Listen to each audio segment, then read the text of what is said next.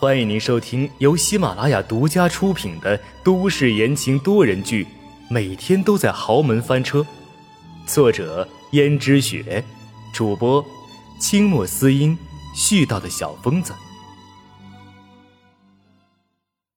第二百零六章，苛待。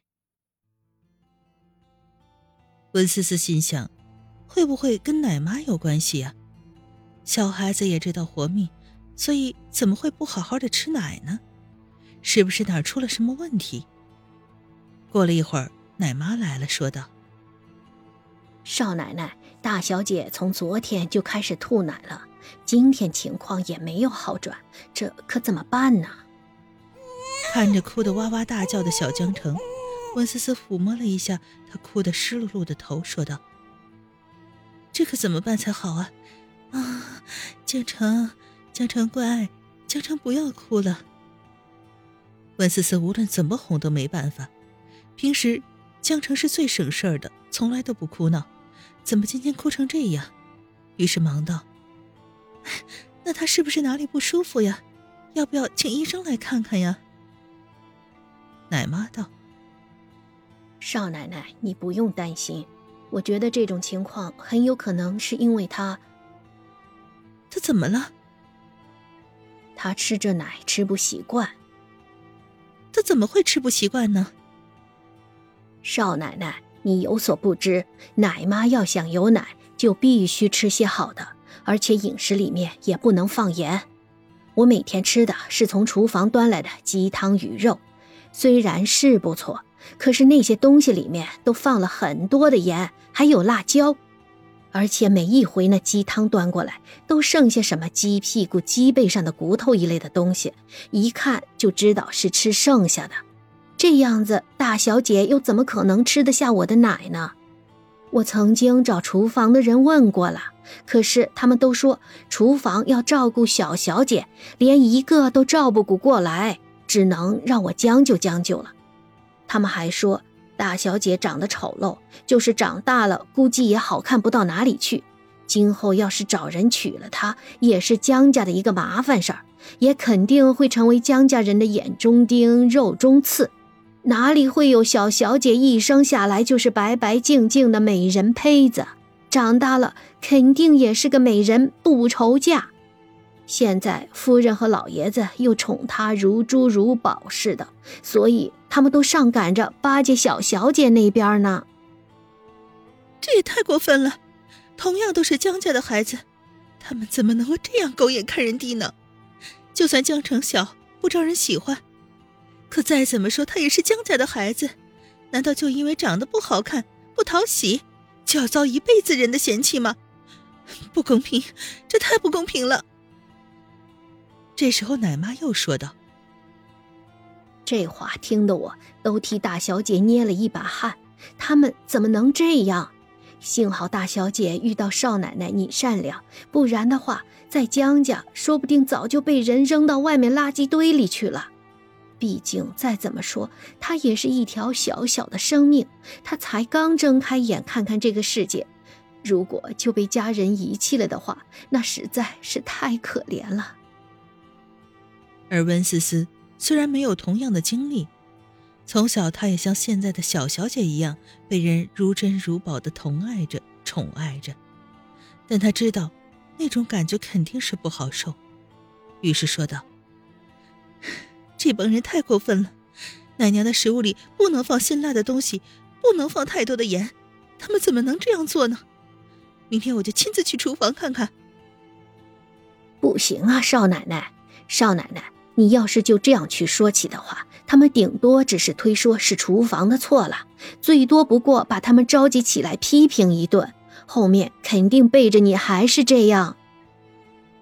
温思思一想，好像也有道理，于是道：“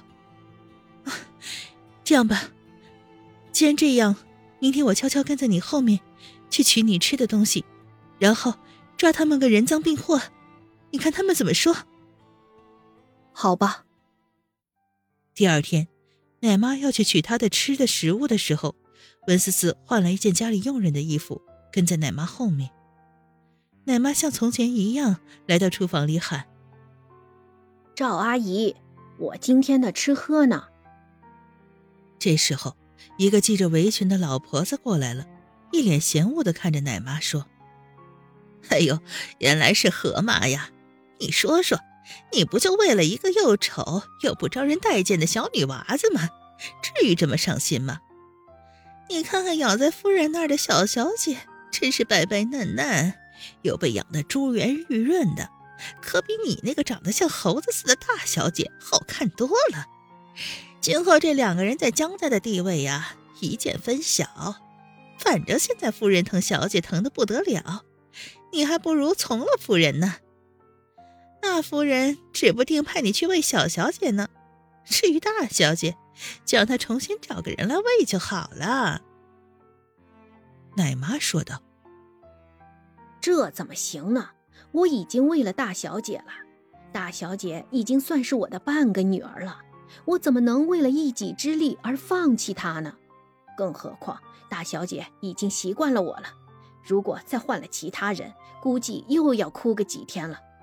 对了，我的饮食里不能放盐，这盐放了的话，大小姐整晚整晚的哭。从前的时候，大小姐可是最让人省心的，从来都不哭。赵阿姨白了奶妈一眼，说。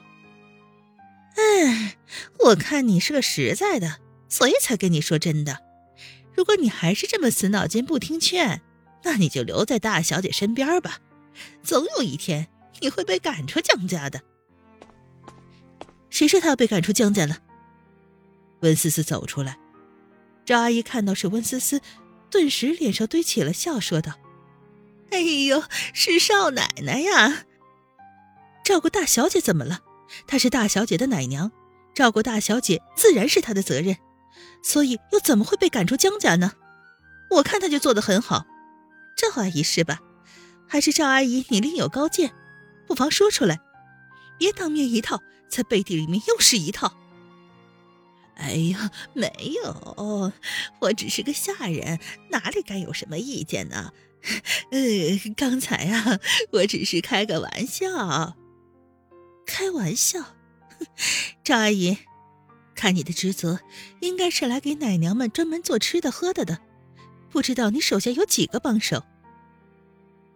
赵阿姨不敢说假话，直接说道：“啊，有有六个，整整六个呢。这整个江家就两个奶妈，让你照顾两个奶妈的吃喝，你还派了六个帮手还不够，而你们还一门心思的扑在小小姐身上。”那大小姐要是有什么三长两短，你担待得起吗？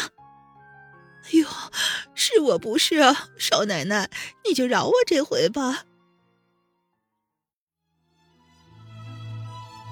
听众朋友们，本集播讲完毕，感谢您的收听。